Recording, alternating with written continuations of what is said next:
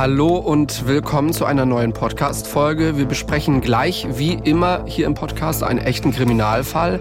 Alles, was ihr hört, haben wir sorgfältig recherchiert. Das heißt, die Wahrscheinlichkeit ist sehr hoch, dass alles genau so passiert ist. Um die Beteiligten zu schützen, haben wir ihre Namen geändert. Kleine Content-Warnung an dieser Stelle. In dieser Folge sprechen wir über das Thema häusliche Gewalt. Falls ihr euch damit nicht wohlfühlt, hört vielleicht eine andere Das Ding Podcast-Folge an. Fünf Minuten vor dem Tod. Der Das Ding Kriminal-Podcast mit Luisa und Jost. Folge 81. Overkill. Der 19. Mai 2021 ist ein Mittwoch. An diesem Tag hört ein Mann am Vormittag Schüsse. Er geht vor die Tür und sieht einen fremden Mann wegfahren.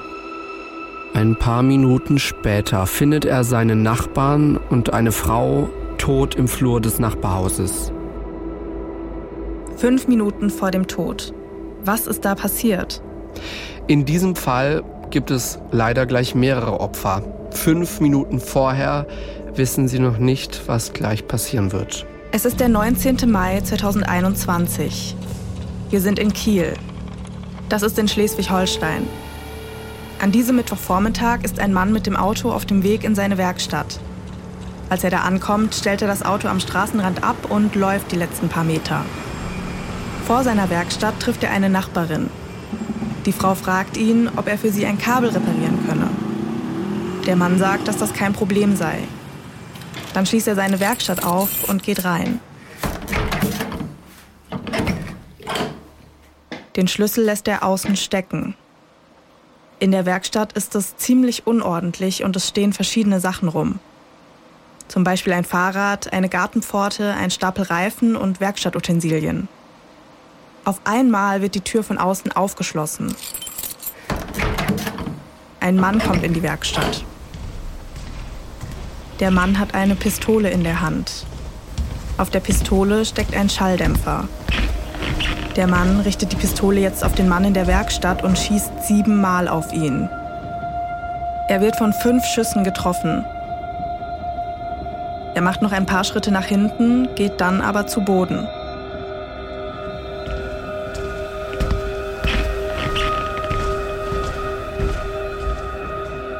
An dieser Stelle machen wir einen kurzen Cut und springen ein paar Jahre zurück.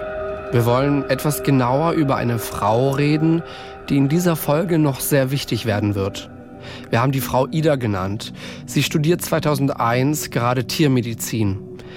In dieser Zeit lernt sie einen Mann kennen. Die beiden heiraten. Schon ein paar Wochen nach der Hochzeit hat der Mann aber einen Autounfall und stirbt. Nach seinem Tod kommt raus, dass der Mann insolvent ist. Das alles belastet Ida ziemlich. Darunter leidet dann auch ihr Studium und sie bricht ab. Sie fängt später aber wieder an zu studieren. Dieses Mal Zahnmedizin. 2004 lernt sie durch das Studium Bente kennen. Bente und Ida kommen schnell zusammen und heiraten dann auch.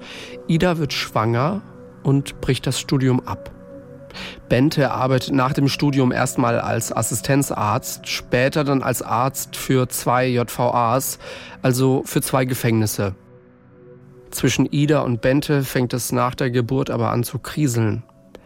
Bente hat neben Studium und Arbeit kaum noch Zeit für seine Familie. Auch nach dem Studium muss Bente sehr viel arbeiten und dann bekommen die beiden noch ein Kind. Ida fühlt sich mit der Erziehung alleingelassen. Und das sagt sie nach der Geburt auch einer Freundin. Sie sagt, dass man sich auf Bente nicht verlassen könne. Und sie überlegt sogar, sich von ihm zu trennen. Auch eine andere Freundin bekommt mit, dass Ida mit den Kindern oft allein zu Hause ist. Und diese Freundin bekommt dann auch mit, dass Bente über Weihnachten und Neujahr ohne seine Familie nach Südamerika reisen will. Sie spricht ihn darauf an und sagt ihm, dass sie das furchtbar finde. Bente reagiert erstmal verständnisvoll. Diese Reise macht er aber trotzdem. Ida wird dann wieder schwanger. Damit das dritte Kind Platz hat, muss renoviert werden. Bei der Renovierung hilft auch ein befreundetes Paar. Bente hilft dabei aber kaum. Generell scheint Bente nicht besonders viel im Haushalt zu helfen. Ida sagt dazu zu einer Freundin, dass er das größte Kind von allen sei. Bente beschwert sich auf der anderen Seite darüber, dass Ida den Haushalt vernachlässigen würde. Er hat außerdem das Gefühl, dass Ida ihn nicht genug wertschätzen würde. Bente glaubt, dass er finanziell gut für die Familie sorge. Dafür will er Anerkennung haben. Wegen diesen ganzen Sachen streiten sich Bente und Ida immer wieder. Bente wird dabei oft aggressiv und macht teilweise auch Möbel kaputt. Das geht so weit, dass Ida richtig Angst vor ihm bekommt. Ida erzählt irgendwann einer Freundin von so einem Streit. Sie sagt, dass sie sich währenddessen im Bad eingeschlossen habe. Bente habe dann von außen gegen die Tür geschlagen oder getreten. Die Tür hat danach ein großes Loch. Einer anderen Freundin fällt irgendwann auch auf, dass ein zerschlagenes Möbelstück auf der Terrasse steht. Als sie Ida darauf anspricht, erklärt die, dass das Bente war. Er habe einen Wutausbruch gehabt. Irgendwann bekommen die beiden dann ihr viertes Kind. Spätestens Ende 2016 überlegt sich Ida ganz konkret, sich von Bente scheiden zu lassen. Im Dezember geht sie deswegen zu einem Anwalt und lässt sich beraten. Am Ende des Gesprächs meint Ida aber, dass sie erst nochmal mit Bente reden wolle. Ida geht dann erstmal nicht mehr zu dem Anwalt. Ida ist ziemlich eifersüchtig. Das ist auch so ein Punkt, warum die beiden immer wieder streiten. Ida war selbst ganz am Anfang ihrer Ehe auf einer Dating-Seite unterwegs. Aber jetzt glaubt sie, dass Bente sie betrügen würde. Der streitet das aber immer ab. Idas Verdacht ist aber nicht unbegründet. Tatsächlich hat Bente insgesamt drei Affären. Mit diesen Frauen trifft sich Bente manchmal auch in der freien Wohnung von einem Freund. Eine dieser Affären ist seine Zahnarzthelferin. Im März 2019 veranstaltet eine der JVAs, für die Bente arbeitet, einen Ball. Ida und Bente gehen da zusammen hin. Die Zahnarzthelferin und ihr Mann sind auch da. Irgendwann trinkt die Frau aus Bentes Glas. Als Ida das sieht, packt sie die Frau und schüttelt sie. Vermutlich ahnt Ida zu dem Zeitpunkt von der Affäre. Sie sagt, dass es nun aber gut sei und die Frau den Bogen überspannt habe. Ida lässt die Frau erst in Ruhe, als Bente eingreift. Zu Hause streiten Ida und Bente deswegen. Bente versucht Ida festzuhalten. Am nächsten Tag hat sie ein blaues Auge. So steht es später im Urteil. Ob Bente das mit Absicht gemacht hat, das kann man später nicht mehr sagen. Irgendwann nach diesem Vorfall gibt es in der JVA dann einen Tag der offenen Tür. Bente erklärt Ida, dass er und seine Zahnarzthelferin da dabei sein müssten. Er sagt ihr auch, dass er schon einen Tag früher anreisen müsse. Als Ida das hört, wird sie misstrauisch. Eine Freundin schlägt ihr vor, dass sie Bente hinterherfahren solle. Das macht Ida dann einen Tag später auch. Sie sieht Bente dann auch tatsächlich mit seiner Zahnarzthelferin aus dem Auto steigen. Im Auto findet Ida die Handtasche von dieser Zahnarzthelferin und in der Tasche liegen ein Slip und eine Zahnbürste. Ida konfrontiert Bente, der sagt, dass er seine Kollegin nur abgeholt habe. Im Juni 2020 fliegt die Affäre aber endgültig auf. Ida weiß nämlich, wo Bente und die Zahnarzthelferin sich immer treffen. Sie schafft es irgendwie, in diesem Gebäude ein Gerät anzubringen, mit dem sie das Innere, was da abgeht, abhören kann. Wie sie das gemacht hat, ob sie vielleicht auch Hilfe dafür hatte, das kann man später nicht mehr rausfinden. Diese Tonaufnahmen von diesen Abhöraktionen, die sind aber ziemlich eindeutig. So gegen Abend schreibt sie Bente dann mehrere Nachrichten. In der ersten steht, wie kann man nur so schlecht gelaunt sein, wenn man vorher so gut gefügelt hat? Du tust mir leid.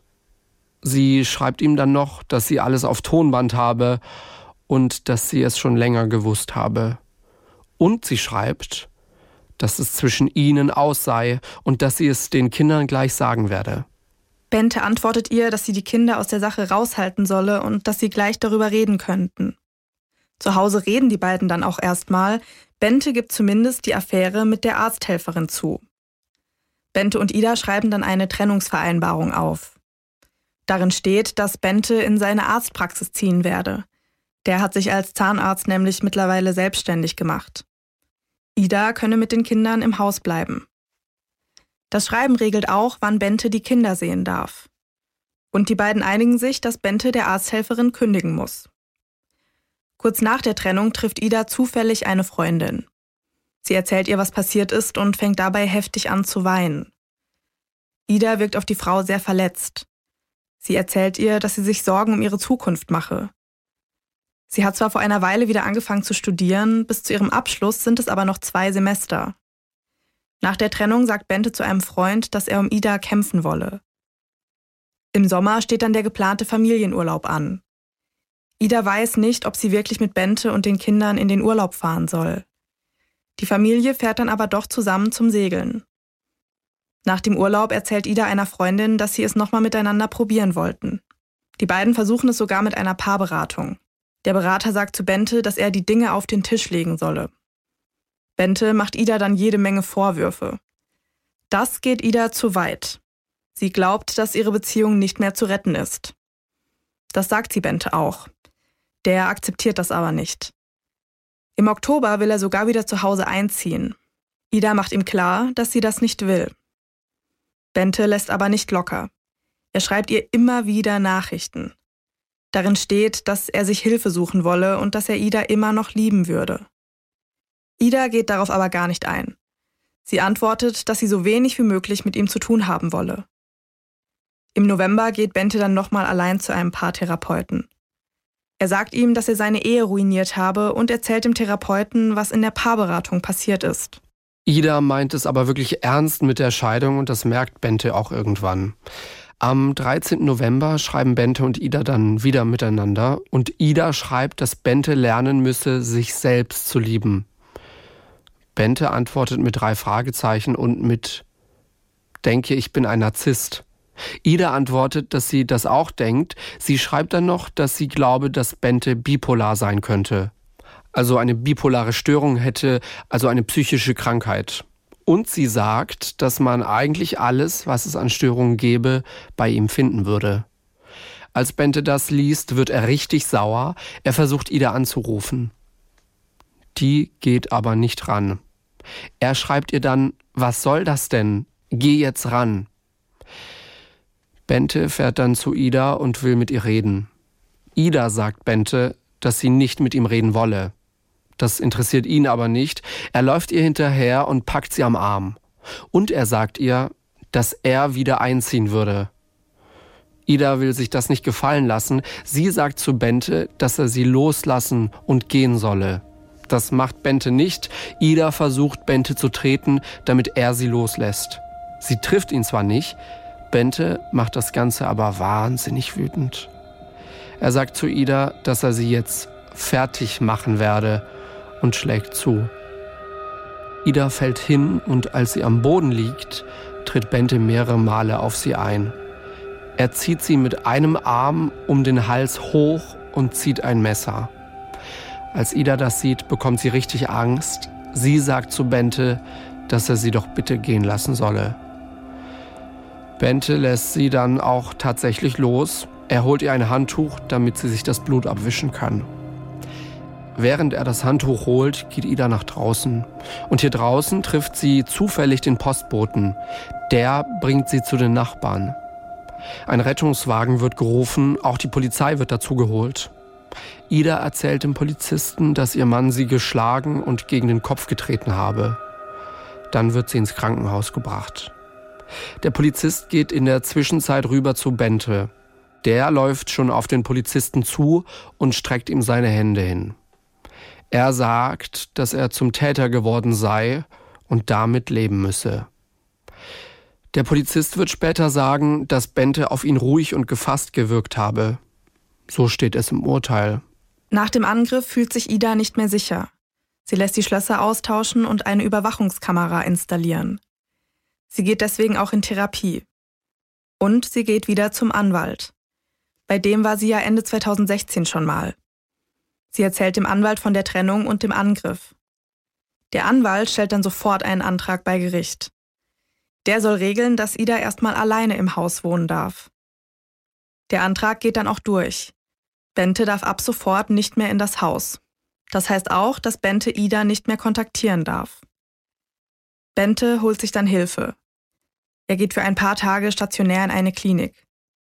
Hier sagt man ihm, dass er eine depressive Episode habe. Auf das Personal in der Klinik wirkt Bente verzweifelt und wütend. Er sei von massiven Verlustängsten und von Schuldgefühlen geplagt. Anfang 2021 telefoniert Bente dann mehrere Male mit einem Sozialpädagogen. Der hat sich auf das Thema häusliche Gewalt spezialisiert. Mehr passiert aber nicht. Im Januar ruft Bente Ida an.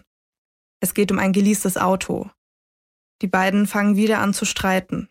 Irgendwann sagt Bente, dass es wohl das Beste wäre, wenn er sie, die Kinder und sich selbst erschießen würde. Nach diesem Telefonat geht Ida direkt zur Polizei. Sie glaubt, dass Bente das gesagt hat, um ihr zu drohen. Bente streitet später aber alles ab. Was wir bisher noch nicht gehört haben, Bente hat ziemlich viele Waffen. Insgesamt gehören ihm über 60 Kurz- und Langwaffen. Für die hat er auch alle eine Waffenbesitzkarte. Mitte Januar lässt er die Waffen aber einlagern. Er sagt, dass Ida wegen der Waffen keine Angst haben solle. Nach dem Angriff im November will er außerdem nicht, dass sich die Waffenbehörde einschaltet. Das Gericht hat ja entschieden, dass Bente Ida nicht mehr kontaktieren darf. Daran hält er sich aber nicht. Er versucht teilweise auch über andere an Ida ranzukommen. Ida will aber nicht mit ihm reden. Bente wird immer ungeduldiger und gereizter. Ende März schreibt er ihr dann nochmal mehrere Nachrichten. Er schreibt, dass er wieder in das Haus einziehen werde, um sich um die Kinder zu kümmern. Ida droht ihm dann mit der Polizei. Das interessiert Bente aber nicht. Er schreibt zurück, ob sie wolle, dass alles eskaliere.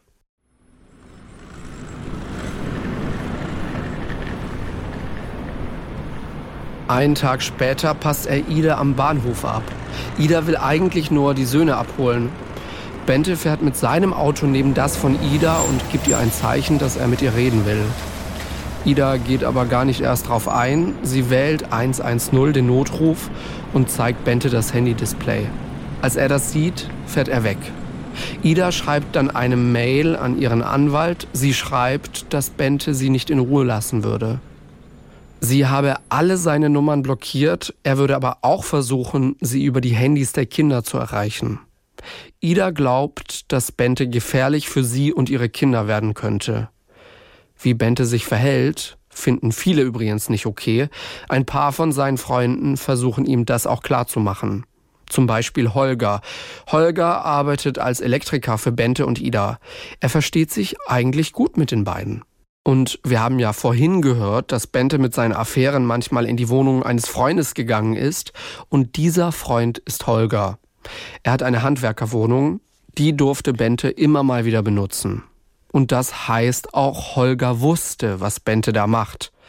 Als er mitbekommt, dass Bente Ida geschlagen hat, geht ihm das aber zu weit. Er sagt zu Ida, dass er Bente gerne zurechtschütteln würde. Er sagt aber auch, dass er dafür zu viel Angst vor Bente habe. Aber was er macht, ist, er schreibt Bente eine Nachricht. Darin steht, dass er enttäuscht von ihm sei. Irgendwann später bekommt er dann auch mit, dass Bente Ida gedroht hat, dass er sie und die Kinder erschießen will. Als Holger das hört, sagt er zu Bente, tu uns einen Gefallen und schieß dir selbst die Rübe weg. So steht es später im Urteil. Aber warum hat Holger Angst vor Bente? Holger weiß, dass Bente Waffen hat. Dass er die in der Zwischenzeit abgegeben hat, das weiß er nicht. Und Holger hat noch einen Grund, warum er Angst vor Bente hat. Er hat Angst, dass Bente glauben könnte, dass er was mit Ida habe. Nach diesem körperlichen Angriff hat sich Holger nämlich immer mal wieder um Ida gekümmert. Er hat ihr zum Beispiel Essen gebracht. So ganz unbegründet ist Holgers Angst übrigens nicht. Bente hat mitbekommen, dass Holger öfter mal bei Ida zu Hause ist. Als Bente einmal sieht, wie Holger vorbeifährt, sagt er zu einem anderen Freund, jetzt fährt der Wichser wieder zu ihr. Bente hat übrigens auch mitbekommen, dass Holger mit seiner ehemaligen Zahnarzthelferin geredet hat. Wir erinnern uns noch mal weiter zurück hier in der Folge. Das ist die Frau, mit der Bente Ida betrogen hat.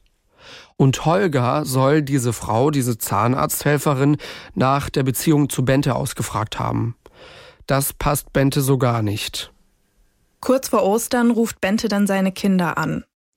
Er sagt, dass er sie an Ostern besuchen werde. Davon könne ihn auch keiner abhalten. Man müsse schon die Polizei rufen und die werde ihn schon erschießen müssen. Ein paar Tage nach Ostern ruft der älteste Sohn Bente dann an und sagt ihm mal die Meinung. Die beiden reden eine Stunde lang miteinander.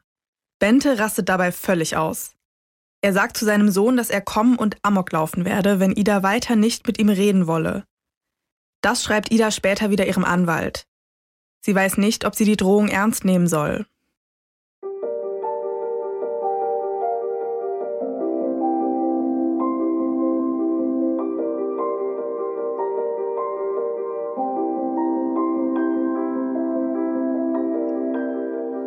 Ist in der Zwischenzeit bereit für was Neues. Ende April lernt sie über eine Dating-App Ralf kennen. Die beiden verstehen sich gut und treffen sich oft. Sie merken zwar schnell, dass es für eine feste Beziehung nicht reicht, sie sind aber trotzdem einfach gerne zusammen. Bente kriegt auch recht schnell mit, dass Ida einen neuen Freund hat. Das passt ihm nicht. Er schickt ihr dann eine Mail. Darin steht, bitte sprich doch wieder mit mir. Er schreibt ihr dann auch noch einen Brief. Ein paar Tage später klebt Bente dann einen GPS-Tracker auf das Auto von Ida. Diesen Tracker hat ein Freund für ihn im Internet bestellt. So weiß Bente jetzt immer, wo Ida gerade ist. Bente will auch rausfinden, wer Idas neuer Freund ist. Er recherchiert auch richtig und schickt einem Freund irgendwann ein Bild von einem Mann. Dazu schreibt er, er könnte das sein. Der Freund recherchiert dann auch ein bisschen im Internet. Hier findet er ein Bild von Ralf. Auf dem Bild ist er eindeutig bei Ida zu Hause. Das Bild schickt er Bente. Der antwortet darauf, dass er seine Frau zurückhaben wolle. 16. Mai 2021, drei Tage vor der Tat. Bente checkt heute mehrere Male den GPS-Tracker. Er sucht auch nochmal genauer nach Ralf im Internet. Und er sucht nach Autovermietungen in der Gegend. Wir haben vorhin schon gehört, dass Bente seine Waffen abgegeben hat. Mittlerweile hat er aber wieder eine Maschinenpistole, eine normale Pistole und zwei Schalldämpfer. Woher er die Waffen auf einmal wieder hatte, das kann man später nicht mehr so ganz rausfinden. Fakt ist aber, dass er die Waffen illegal bei sich lagert. Die Maschinenpistole gehört sogar zu den Kriegswaffen und fällt unter das Kriegswaffenkontrollgesetz. Mit so einer Waffe können in der Minute 550 bis 650 Schüsse abgegeben werden. Am Abend kommt Bente zurück in seine Praxis, da wohnt er ja mittlerweile. Er hat die Waffen dabei und schraubt jetzt die Schalldämpfer auf die Pistolen und packt sie in eine Tasche. Diese Tasche lässt er dann erstmal in seiner Praxis stehen. 17. Mai 2021. Zwei Tage vor der Tat. Um kurz nach zwei Uhr in der Nacht sucht Bente wieder nach Autovermietungen. Er will sich einen Transporter mieten. Kurz danach sucht er im Netz dann diese Begriffe Interview, lebenslang Verurteilter. Und er sucht dann auch nach diesen Wörtern Interview, Mörder, Knast. So gegen Mittag fährt er dann zu einer Autovermietung und mietet sich ein Auto. Das Auto stellt er erstmal am Straßenrand ab und fährt mit seinem eigenen Auto wieder in seine Praxis. So gegen Abend schickt Bente dann nochmal zwei Mails an Ida. Darin steht unter anderem, es macht mich so traurig, dass du momentan nur diese Gedanken über mich hast. Es ist ja auch mehr als nachvollziehbar. Ich verfluche mich so sehr für mein Verhalten dir gegenüber.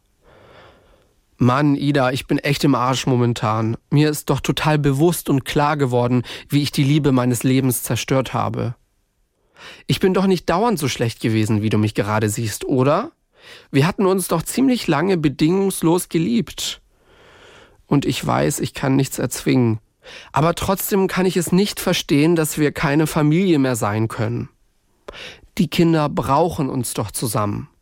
Bente schickt ihr dann direkt noch eine Mail hinterher. Darin schreibt er, dass er dem jüngsten Sohn als ausgesonderter Vater nicht genügen würde. Ida antwortet Bente dann auch direkt. Sie schreibt, Unser Sohn hat morgen Schule. Bitte schick ihn rechtzeitig zurück. Zwischen uns ist es endgültig aus. Das muss dir klar sein. Und wenn du das weiter nicht akzeptierst, wird es nicht mehr möglich sein zu kommunizieren. Du bist der einzige Vater, den er hat. Er hat dich nicht ausgesondert. Du hast dich aber als Ehemann disqualifiziert. Das sind zwei ganz unterschiedliche Rollen. Finde dich endlich damit ab. 18. Mai. Ein Tag vor der Tat. Bente checkt heute mehrere Male den GPS-Tracker. Und er holt das Mietauto ab. Damit fährt er zu Ralf nach Hause. Was er da will, kann man später nicht mehr rausfinden. Er bleibt aber auch nur ein paar Minuten und fährt dann direkt wieder weg. Ungefähr eine Stunde später fährt er dann zur Werkstatt von Holger. Holger, das ist ja der Elektriker von Ida und Bente. Hier bleibt er aber auch nur kurz und fährt dann direkt wieder weiter. Und auch heute sucht Bente nach verschiedenen Begriffen im Internet. Ehemann akzeptiert Trennung nicht. Knast Lübeck und Knast Lübeck lebenslang. Abends schickt er Ida dann eine Nachricht. Er fragt, ob es denn wirklich keine Hoffnung mehr gebe. Direkt danach ruft er bei der Telefonseelsorge an. Das Gespräch dauert aber nicht mal eine Minute lang. Bente telefoniert heute auch mit einem Freund. Auf ihn wirkt Bente ruhig und melancholisch. Er sagt diesem Freund auch, dass er keine Lust mehr zu leben habe. 19. Mai, der Tag der Tat. Zwischen Mitternacht und 1 Uhr sucht Bente dann nochmal nach ein paar Begriffen im Internet. Zum Beispiel Leben mit Schuld, Schuld verarbeiten Mord und Psychologie des Mörders. Morgens kurz vor sieben checkt er dann nochmal den GPS-Tracker. Dann holt er das Mietauto und die Tasche mit den Waffen. Die stellt er auf die Rückbank und legt seine Jacke drauf. Durch den GPS-Tracker weiß Bente ja, wo das Auto von Ida steht. Da fährt er jetzt hin und stellt das Auto in der Nähe ab. Dann wartet er. In der Zwischenzeit telefoniert er mit einem Freund. Er erzählt ihm, dass Ida ihn betrügen würde. Ida und Bente sind ja getrennt. Wir haben ja aber schon gehört, dass sich Bente nicht mit dieser Trennung abfindet und dementsprechend wirklich wohl zu glauben scheint, dass Ida ihn betrügt. Sein Freund antwortet darauf, dass er es an Idas Stelle genauso gemacht hätte. Der Freund wird später sagen, dass Bente während dem Gespräch ruhig gewirkt habe. So steht es im Urteil. Gegen halb elf sieht Bente, wie Ida in ihr Auto einsteigt. Sie fährt zu Ralf nach dänischen Hagen. Das ist nicht sehr weit weg von Kiel. Bente schaltet den GPS-Tracker ein und fährt hinterher. Kurz vor elf kommt Ida bei Ralf an. Sie parkt am Straßenrand und läuft zur Haustür. Und Bente parkt auch. Er nimmt seine Maschinenpistole vom Rücksitz und steigt aus. Ida klingelt an der Tür und Ralf macht ihr auf. Die beiden begrüßen sich. Die Haustür steht immer noch offen. In der Zwischenzeit ist auch Bente zur Tür gelaufen. Er sagt nichts zu den beiden, als er sie sieht und fängt direkt an zu schießen. Er schießt ein Magazin leer, dann steckt er ein zweites in die Waffe und schießt weiter. Er hört auch nicht auf, als die beiden schon am Boden liegen. Ida wird 48 Mal getroffen. Schon die ersten Schüsse sind tödlich.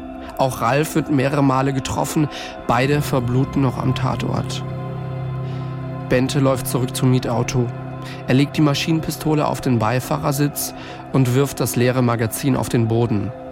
Dann fährt er weg. In der Zwischenzeit kommt ein Nachbar von Ralf nach draußen. Er hat die Schüsse gehört und er hat Bente gesehen. Als er die Leichen von Ralf und Ida sieht, ruft er die Polizei. Die löst einen Großalarm aus. Bente ist da mittlerweile schon wieder unterwegs. Er packt die Maschinenpistole wieder zurück in die Tasche und stellt sie bei einem Freund zu Hause ab. Wir erinnern uns an vorhin, neben dieser Maschinenpistole hat er noch eine Pistole eingepackt. Die lässt er nicht bei dem Freund, sondern behält sie. Kurz nach elf ruft Bente bei Holger an. Er versucht es dreimal. Holger geht erst nicht ran. Kurz danach ruft Holger dann zurück. Die beiden telefonieren ein paar Sekunden miteinander und Holger erzählt Bente wohl, dass er in seiner Werkstatt sei. Oder zumindest, dass er auf dem Weg dahin sei. Was dann passiert, haben wir schon am Anfang gehört. Bente fährt zur Werkstatt von Holger und erschießt ihn. Das macht er, weil Holger in Bentes Augen ein Verräter ist. Wir haben schon gehört, dass Holger mit Bentes Zahnarzthelferin über ihre Beziehung zu Bente geredet hat. Das weiß auch Bente. Er glaubt deshalb, dass Holger diese Infos Ida erzählt hat und er glaubt, dass Ida sich nur deswegen von ihm getrennt hat. Tatsächlich stimmt das aber gar nicht. Holger hat Ida nie was von diesen Gesprächen erzählt. So steht's später im Urteil. Bente flüchtet. Er fährt mit dem Mietauto zu seinem eigenen Auto und lässt sein Handy hier liegen. Dann fährt er mit dem Mietauto in die Innenstadt. Hier hat der Anwalt von Ida seine Kanzlei. Er stellt das Auto ab und läuft ein Stück. Hier trifft er zufällig einen Bekannten. Danach setzt er sich wieder in das Auto und fährt weg. Ob Bente ursprünglich auch zu dem Anwalt wollte oder ob er vielleicht aus einem ganz anderen Grund in der Innenstadt war, das kann später nicht mehr geklärt werden. Gegen Mittag geht Bentes Freund nach draußen, um einkaufen zu gehen. Das ist der Freund, bei dem Bente die Maschinenpistole abgestellt hat. Als der Freund seine Haustür aufmacht, fällt ihm direkt die große Tasche auf. Darin findet er die Waffe. Zu dem Zeitpunkt hat er schon gehört, was mit Ida und Ralf passiert ist. Der Mann hat Angst, dass man ihn in die Sache mit reinziehen könnte. Er will die Waffe und das Magazin deswegen jetzt verschwinden lassen. Dafür nimmt er sich die Tasche und fährt zu einer Bootshalle. Hier zerlegt er die Waffe mit einem Trennschneider in kleinere Einzelteile.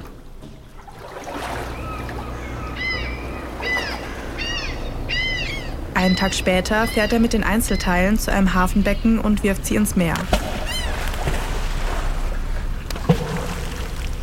Die Tasche wirft er in den Müll. Bente fährt in der Zwischenzeit nach Hamburg. Hier stellt er seinen Mietwagen ab und ruft sich ein Taxi. Mit dem Taxi fährt er zu einem Polizeipräsidium. Bente kommt rein und begrüßt den Mann an der Sicherheitsschleuse. Dann legt er seinen Ausweis in das Übergabefach. Bente sagt zu dem Mann, dass er keine Angst bekommen solle. Er würde jetzt eine Waffe rausholen. Er holt die Pistole, nimmt das Magazin raus und entlädt die Waffe. Dann legt er alles zusammen in die Schale. Der Mann zieht die Schale zu sich rüber. Er fragt Bente, wo er denn hinwolle. Bente antwortet, dass er zur Mordkommission wolle. Der Mann fragt Bente dann, warum er dahin wolle. Bente macht einen Schritt zurück und streckt seine Arme mit überkreuzten Handgelenken vor. Der Mann fragt ihn, ob er was mit der Waffe angestellt habe. Bente nickt. Er sagt, dass er was Dummes gemacht habe. Als der Mann dann hört, dass Bente keine Lizenz für die Waffe hat, wird Bente vorläufig festgenommen. Um kurz nach zehn wird Bente vernommen. Er gibt freiwillig eine Blut- und eine DNA-Probe ab und auch sonst ist er wohl sehr kooperativ. Er sagt zu den Polizisten, dass er gerne in die JVA in Lübeck gebracht werden wolle. In der JVA in Kiel würde er zu viele Menschen kennen. Wir erinnern uns, Bente hat ja früher in einer JVA als Arzt gearbeitet. Die Polizei findet dann den abgestellten Mietwagen. Bente sagt, dass er den Schlüssel in den Yachthafen geworfen habe. Mittlerweile weiß die Polizei, wer Bente ist. Sie haben Kontakt zur Mordkommission in Kiel. Ein Polizist fragt Bente, ob er einen Holger kenne und ob es dem gut gehen würde. Bente antwortet, dass es Holger nicht gut gehen würde. Man würde ihn in seiner Werkstatt finden. Hier in der Werkstatt findet die Polizei dann um ein Uhr nachts die Leiche von Holger. Und der Freund, der die Maschinenpistole entsorgt hat, der gibt das später übrigens auch zu. Und so können dann die Tasche und noch ein paar Einzelteile der Waffe gefunden werden. Der Rest nicht mehr. Es kommt zum Prozess vor dem Landgericht Kiel. Vor Gericht gibt Bente alles zu. Im April 2022 wird er verurteilt. Bente muss wegen dreifachem Mord lebenslang in Haft. Das Gericht stellt auch noch die besondere Schwere der Schuld fest. Das heißt, es ist so gut wie unmöglich, dass er nach 15 Jahren freikommt. Und dann wird er noch dafür verurteilt, dass er mit einer Kriegswaffe geschossen hat. Die Maschinenpistole, mit der er auf Ralf und Ida geschossen hat, zählt nämlich zu den Kriegswaffen. Die Verteidigung geht erst in Revision, die wird dann aber später wieder zurückgenommen. Der Fall, über den wir heute reden, ist wirklich ein sehr gewalttätiger Fall. Ja, ein, ein Fall, bei dem drei Menschen leider auf furchtbare Weise ihr Leben verloren haben. Und das ist etwas, das hatten wir in dem Podcast noch gar nicht. Zum einen Satz kam da auch eine Kriegswaffe. Und das wollen wir jetzt nochmal klären mit unserer Justizexpertin Elena. Hello. Hi, grüß euch. Macht es denn vor Gericht Angenommen, ich bin jetzt angeklagt. Macht es einen Unterschied, mit was für einer Waffe man da geschossen hat und äh, mit was für einer Waffe man Menschen getötet hat? Ich sag mal so, für die Feststellung, ob jemand jetzt ein Mörder ist oder ein Totschläger, macht es erstmal keinen Unterschied. Das Opfer ist tot, so makaber es klingt. Daran ändert dann letztlich auch der Waffentyp nichts, aber es macht einen Unterschied in der Verurteilung wegen unerlaubten Besitzes einer solchen Waffe. Die erfolgt ja, wie man in unserem Fall ja auch sieht, entweder nach dem Waffengesetz oder eben nach dem Kriegswaffenkontrollgesetz. Okay, langes Wort, aber jetzt erklär doch noch mal so ein bisschen näher. Worin liegt denn da so der Unterschied? Kriegswaffe oder ich sage jetzt mal herkömmlichere, in Anführungszeichen normalere Waffe, die wir vielleicht auch kennen? Ja, das hängt ein wenig davon ab, wie der Gesetzgeber, also die Bundesregierung, die jeweilige Waffe eingeordnet hat. Kriegswaffen, die sind nämlich abschließend aufgelistet im Gesetz über die Kontrolle von Kriegswaffen. Dazu zählt ganz schweres Geschütz, wie wir es vom Einsatz in Kriegsgebieten kennen, Panzer, Kampfflugzeuge, natürlich auch Atomwaffen, biologische Waffen, chemische Waffen, aber eben auch Waffen wie Maschinenpistolen. Diese Waffen, die sollen nämlich ausschließlich der Kriegsführung vorbehalten bleiben. Daher kann sie auch nicht einfach jedermann mal so erwerben und mit sich herumführen. Das darf nur das Militär. Das ist also auch sowas wie so eine friedenssichernde Maßnahme. Und dann gibt es eben noch die Sport- oder Jagdwaffen. Die darfst du wiederum besitzen, wenn du dafür geeignet bist. Willst du jetzt zum Beispiel eine Schusswaffe in der Öffentlichkeit tragen, wie es Polizisten oder von privaten Sicherheitsdiensten die Leute tun, dann musst du einen großen Waffenschein haben. Der ist aber daran geknüpft, dass du auch so eine bestimmte Sachkunde mitbringst, Prüfungen ablegst etc auch wenn man eine bestimmte Waffe nur kaufen und sie zu Hause haben will, möglicherweise, weil man sich sicherer fühlt, braucht man eine Waffenbesitzkarte. Also alles in allem gut so, dass es relativ schwer ist, in Deutschland an das Zeug zu kommen. Wir erinnern uns da, in den USA ist es ein wenig einfacher. Ich finde es gut, dass es schwer ist, es in Deutschland ähm, an eine Waffe zu kommen, sonst gäbe es möglicherweise, das ist jetzt einfach meine subjektive Vermutung, noch sehr viel schwerere Straftaten mehr in Deutschland. Jetzt angenommen, ich habe zu Hause so eine Kriegswaffe, ich darf die zu Hause nicht haben. Ähm, was für eine Strafe könnte ich denn da bekommen? Ja, das ist gar nicht ohne, zu Recht. Sorry, das ist nochmal meine Meinung. Im Mindestmaß winkt da nämlich eine Freiheitsstrafe von einem Jahr bis zu fünf Jahren. Und selbst wer jetzt, das ist natürlich ähm, hoffentlich auch mal ein seltener Fall, aber wer gar nichts davon weiß, dass er so eine Kriegswaffe besitzt, der muss aufpassen vorstellbar wäre, man findet irgendwo auf dem Dachboden bei seinen Großeltern so eine Waffe. Also auch wer dieses Teil nicht mal vorsätzlich kauft oder vorsätzlich besitzt, sondern sowas eben auf dem Dachboden findet, der muss aufpassen, denn der müsste im Zweifel auch mit einer Freiheits- oder Geldstrafe rechnen. Daher besser schnell melden, wer sowas durch Zufall findet. Und wer eine Waffe nach dem Waffengesetz ohne die entsprechende Erlaubnis dazu hat, also eine Waffenbesitzkarte oder Waffenschein, auch der muss mit einer Freiheitsstrafe rechnen. Mindestmaß ist da sechs Monate Freiheitsstrafe. Liebe Elena, vielen Dank. Sehr gern. Damit hallo und herzlich willkommen in unserer Nachbesprechung. Wer uns noch nicht so lange hört, das ist immer ja, der Bereich, diese Zeit, wo wir nochmal über den Fall reden, das nochmal so ein bisschen Revue passieren lassen.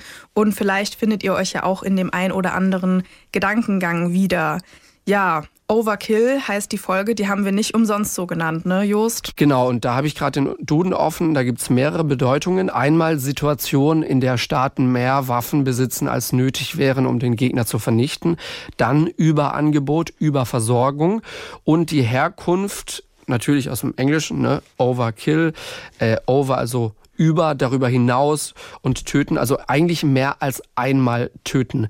Den Titel haben wir dieses Mal äh, gewählt, weil das so brutal war, weil das so, so sehr drüber war, wie dieser Mann, wir haben ihn Bente genannt, mit einer Maschinenpistole ähm, auf seine Ex-Frau und ihren Freund geschossen hat Ida wurde 48 Mal getroffen, also er hat draufgehalten und nochmal und nochmal und nochmal.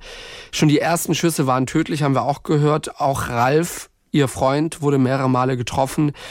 Das erinnert ein schockierenderweise, furchtbarerweise fast an so ein Computerspiel, äh, bei dem man einfach nur draufhält. Es ist furchtbar, ganz, ganz schlimm. Und ähm, was hier halt wieder auffällt, es ist halt so wie bei den meisten Taten, wo irgendwie eine Frau durch ihren Partner oder halt in dem Fall Ex-Partner ähm, umgebracht wird. Es hat sich ja schon angekündigt, würde ja. ich jetzt mal behaupten. Also er ist ja dann schon mal handgreiflich geworden. Dann diese ganzen Drohungen, die er sogar gegenüber seinem einen Kind da geäußert hat, wo er da meinte, ähm, wenn sie jetzt nicht sofort wieder mit ihm redet, dann läuft er amok. er hat ja dann auch gedroht, er wird sich erschießen und die Kinder und sie auch. Ähm, da kann man ja in Anführungszeichen noch froh sein, dass er die Kinder in Ruhe gelassen hat, sozusagen. Aber das ist mal wieder so ein Beispiel. Er hat jetzt also seinen Kindern eigentlich beide Elternteile genommen. Der ja, Vater er ist jetzt im Gefängnis. Genau, der Vater ist, ist tot. ein verurteilter Mörder im Gefängnis und die Mutter ist getötet worden keine sowas, Worte, keine nee, Worte. Sowas erschließt sich einem auch einfach nicht. Das hatten wir ja neulich schon äh, mit diesem Deggendorfer Fall, wo eben auch äh, der Vater die Mutter getötet hat und das Kind war da ja auch noch ganz klein. Und da sagen ja alle, also man versteht das einfach nicht. Wie kann man einem Kind, das dann auch noch so klein ist, die Mutter wegnehmen? Ein paar Zeitungen haben natürlich auch diesen Vergleich aufgenommen, dieses, dieser Kreis, der sich geschlossen hat. Also am Anfang, ja, arbeitet er selbst in zwei JVAs, ja, ist quasi auf der anderen Seite, kennt diese Welt, ja, äh, in der JVA zu sein. Und am Ende schließt sich quasi dieser Kreis und er ist auch wieder in der JVA, aber dieses Mal als ähm, verurteilter Straftäter. Stimmt, da hatte ich noch gar nicht so drüber nachgedacht, aber er hat ja sogar extra gefragt, ob er eben in die andere JVA äh, gebracht wird, ja, weil genau, er in Lübeck dieser, und nicht genau, Kiel. weil er in Kiel eben so viele Leute kennt. Das stimmt, ja. Was ich halt auch krass finde, dass er sich ja wirklich schon im Voraus so damit beschäftigt hat, was passieren könnte. Also er hat ja eben gegoogelt nach Schuldgefühlen, nach lebenslang im Knast, wie das so ist für einen Mörder, wie man sich dann fühlt, wie es im Gefängnis aussieht. Und trotzdem hat ihn das nicht davon abgehalten, das nicht zu machen. Genau, es ist irgendwie ziemlich viel im Voraus passiert. Ähm, Sie haben sich ja auch am Anfang noch Hilfe geholt, ja, waren ja. bei Therapeuten. Also da waren ja viele Hilfsansätze. Er hat ja auch, da war dieses kurze Telefonat mit der Telefonseelsorge. Mhm. Er war ja selber dann kurz allein in Therapie.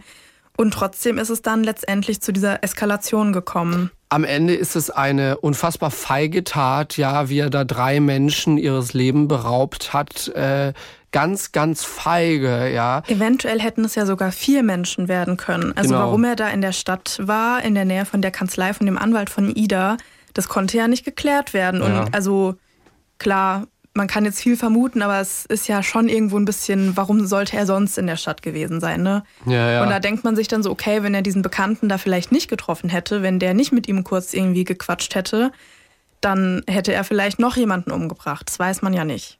Ja, gut, dass dieser Mann verurteilt wurde und da eine Strafe bekommen hat. Genau, und damit beenden wir jetzt mal hier unsere kleine äh, Fallbesprechung. Und ich glaube, nachdem wir ja jetzt äh, schon länger nichts mehr davon gehört haben, Jost, ich glaube, wir sind alle super gespannt. Ja. Erzähl doch mal, wie ist das Leben mit Katze? Also danke an der Stelle nochmal an euch. Wir haben super viele ähm, Nachrichten von euch bekommen mit Tipps zum Thema Futter, Kratzbaum, Fellpflege. Da war alles Mögliche dabei. Ähm, und was auch sehr viele geschrieben haben, was ja so ein bisschen das Katzenklischee ist, dass du nicht so wirklich der Herr der Katze bist, sondern die Katze ist jetzt eher dein Herr. Und da bin ich jetzt mal gespannt, was du so erzählst.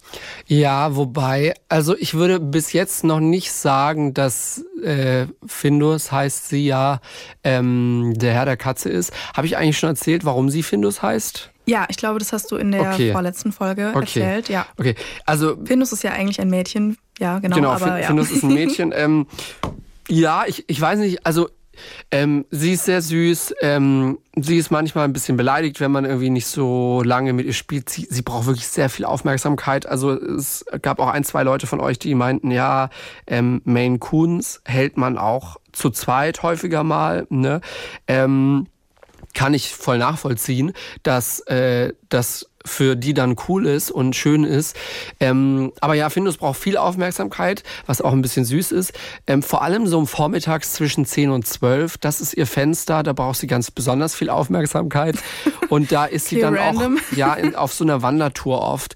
Ähm, nach draußen traut sie sich noch immer noch nicht so richtig doll. Also sie ist schon auch sehr schreckhaft. Mhm. Und ab und zu sage ich zu ihr, ey, Findi, du bist eine Wildkatze, also so siehst du jedenfalls aus. ist sie ja nicht, aber ne, sie, also mit ihren spitzen Ohren sieht sie schon so ein bisschen luchsartig aus. Ähm, jetzt äh, sei mal ein bisschen mutiger und äh, das, das ist sie aber nicht. Aber es ist trotzdem völlig fein und wir haben vor allem auch viele Bilder, auf denen sie schläft. Ich kann dir noch mal eins schicken. Da ist sie äh, so eingekuschelt in so einer Decke und richtig verpennt. Das ist, das ist auch was, das wusste ich gar nicht. Das habe ich jetzt erst gelernt. Ähm, die ist manchmal auch so richtig weggetreten. Dann, dann wächst du sie irgendwie so auf und die ist wie so ein Mensch, die braucht dann erstmal eine Viertelstunde zum Klarkommen und ist so weg gewesen und so müde und gähnt die ganze Zeit. Ach, das, das ist ja auch witzig. sehr süß. Ja, da finde ich mich ja auch wieder. So, das, das können Ach, das wir auch mal auf ja Insta super posten. super niedlich aus, ja. Ähm, Ganz ehrlich, Leute, nach dem ähm, Pflanzen-Content und keine Sorge, der kommt auf jeden Fall auch wieder, ähm, gibt es jetzt, jetzt auch nur noch Cat-Content bei uns. Neulich hat mich jemand angesprochen und meinte, ich kann es gar nicht verstehen, warum redet ihr denn nach so einem furchtbaren, schlimmen Kriminalfall noch nach, über Pflanzen? Und dann habe ich auch noch mal erklärt, ja, ich weiß nicht, vielleicht ist es für manche Menschen komisch, aber ähm, das tut auch ganz gut vielleicht, wenn man nach so einer furchtbaren Sache, nach so einer schlimmen Sache noch ein bisschen was Schönes hört. Und das vermischen wir ja extra mit Absicht nicht miteinander, sondern das existiert ja parallel, weil wir ja in keiner Weise irgendwie ähm, diese furchtbare Tat irgendwie ähm, ja, verharmlosen wollen. Aber es gibt ja auch noch andere Sachen im Leben. Und zum Beispiel, Findus ist so ein Beispiel. Genau, sie ist da auf diesem Bild ähm, auf so einer Art Hängematte, die wir für sie installiert haben an der Wand. Da liegt sie so, so ein bisschen erhöht kann ganz gut über alles rüberblicken. Ähm, dahinter ist die Wand, das gibt ihr Sicherheit. Und dann ist sie da so ein bisschen eingekuschelt in so einer, in so einer grünen Decke. Und äh, alles ist sehr flauschig und sehr haarig. Wenn du das Bild jetzt raten müsstest, auf einer Skala von 1 bis 10, ist schon sehr süß, oder? Ja, ist schon eine 10 von 10. Ich würde mich gerne dazulegen. Oh, das würde dann brechen. ah ja, stimmt, das war ja diese Hängematte. Das naja, egal. ähm, Aber es hat einen sehr kuscheligen Vibe und ähm, ihr müsst wissen, es ist gerade äh, Samstagvormittag. Wir haben uns beide aus dem Bett gequält und da ist das natürlich jetzt schon sehr verlockend, sich ja. mit so einer Katze einzukuscheln. Ah, ja, ihr werdet es sehen. Ihr werdet es dann sehen auf Instagram at Kriminalpodcast. Da posten wir das Bild. Da wird in Zukunft wahrscheinlich öfters nochmal das ein oder andere Katzenbild auftauchen. Und apropos Katzenbilder, wir haben euch ja in der vorletzten Folge, was meine ich, ja. gefragt, ob ihr uns auch mal Bilder schicken könntet. Und tatsächlich haben sehr viele von euch auch eine Maine Coon, beziehungsweise sogar mehrere. Und da hat uns auch die liebe Vanessa geschrieben per E-Mail an kriminalpodcast.dasding.de. Und zwar, sie hat uns Bilder geschickt von, ich glaube, das sind vier Maine Coons. Das eine könnte auch dieselbe sein, vielleicht sind es auch nur drei. Ich glaube, das es sind drei Maine Coons. Das ist schon viel, da ist viel los zu Hause, ey. Aber die, ach, die sehen auch so süß aus. Also ich kenne mich ja wirklich gar nicht aus mit Katzenrassen, aber die finde ich schon sehr niedlich, muss ich sagen. Und sie hat das bestätigt quasi, was du gerade auch schon erzählt hast.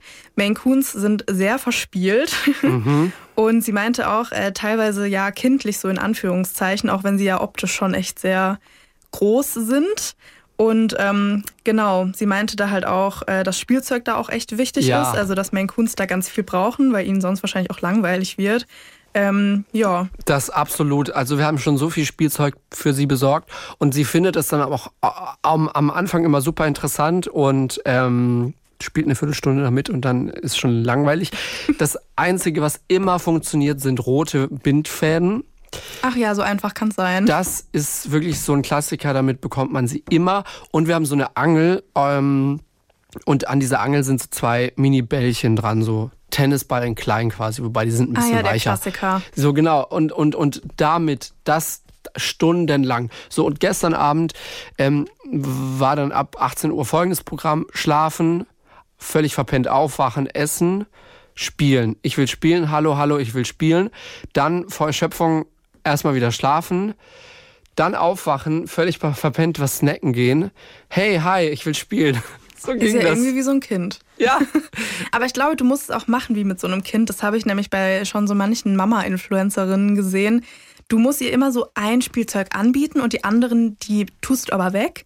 Und dann so, keine Ahnung, so im Wochenrhythmus rotierst du das dann und dann, dann ist es ja immer wieder neu. Ja, dann ja. ist es was Neues und Spannendes. Und ich finde das so clever irgendwie. Ich habe da gar nicht dran gedacht, weil ja, das habe ich tatsächlich auf Insta gesehen, weil die halt dann auch so meinte, ja, einen Monat spielt ihr Kind dann halt mit dem und im nächsten Monat gibt es ihm dafür was anderes und dann ist es mhm. halt neu und super spannend und dann, ja.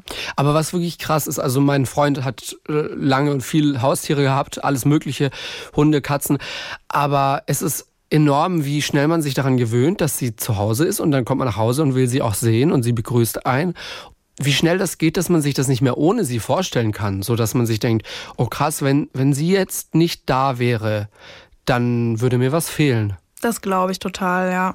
Also, Luisa, sobald es geht, Maine Coon Katze kann ich wärmstens empfehlen oder doch das Hausschwein. Ja. Oh, da habt ihr uns auch Bilder geschickt. Oh, danke. Oh wirklich. ja, oh ja, da, diese Das Woche kam da, glaube ich, was. Und da, da ging es bei Luisa richtig ab. Oh ja, vor allem eine von euch hat uns auch so viele Bilder dann direkt geschickt von so ganz kleinen Ferkelchen. Ah, aber sie hat natürlich auch dazu gesagt, dass also gerade mit ähm, Hausschweinen oder eben diesen sogenannten Minischweinen, die auch gar nicht mal ganz so mini sind, ich glaube, sie hatte auch irgendwas von 60 Kilo geschrieben, ähm, muss man halt natürlich schon ganz andere Sachen erfüllen. Also du brauchst da halt wirklich eine Weide und einen Zaun, ich glaube sogar einen doppelten Zaun. Du brauchst da halt wirklich echt einiges und was du halt vor allem brauchst, ist Zeit. Viel Arbeit. Also das ist ja wirklich super viel Arbeit, das darf man auch nicht unterschätzen. Nee. Und sie meinte halt auch, sie sieht halt so oft ähm, so auf Facebook solche Anzeigen, dass die Tiere dann halt abgegeben werden müssen, weil man sich halt doch anders vorgestellt hat. Deswegen vielleicht auch nochmal in dem Rahmen ein kleiner Appell. Ähm, wenn ihr euch Tiere anschafft, dann bitte, bitte, bitte überlegt euch gut und lange, ob ihr das ähm, auch wirklich könnt, ob ihr Zeit für die habt. Ich meine, gerade jetzt auch während Corona haben sich ja wirklich viele Menschen auch Tiere geholt, die sie dann halt jetzt, wo die Zeiten von Homeoffice so ein bisschen zu Ende gehen, Ja. Dann teilweise doch auch wieder abgegeben werden mussten. Also die Tierheime sind ja immer noch sehr voll, was das angeht. ja, also wie viel Zeit ich schon mit dem Katzenklo verbracht habe. Na gut.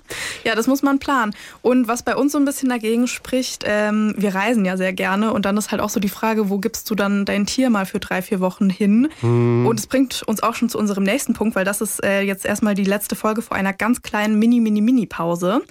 Ähm, am 1. März kommt keine neue Folge, also in zwei Wochen. Dafür kommt am 15. März eine neue Folge, also Genau, heute in einem Monat. einem Monat. Genau. Und damit es für euch bis dahin nicht langweilig ist, wollen wir euch noch einen großen, fetten, lieben Tipp geben von unseren Kolleginnen und Kollegen ähm, von Radio Bremen. Ja, kleiner ARD-Sender, ganz sympathisch. Und zwar Mord Nordwest ist ein True Crime Podcast von Radio Bremen. Mit dabei der langjährige Kriminalreporter von Radio Bremen Dirk Blumenthal und der Leiter von der Rechercheredaktion Jochen Grabler. Die beiden sprechen über kaltblütige Morde und haarsträubende Ermittlungen. Viele der Fälle haben nicht nur den Nordwesten erschüttert, sondern haben bundesweit Schlagzeilen gemacht.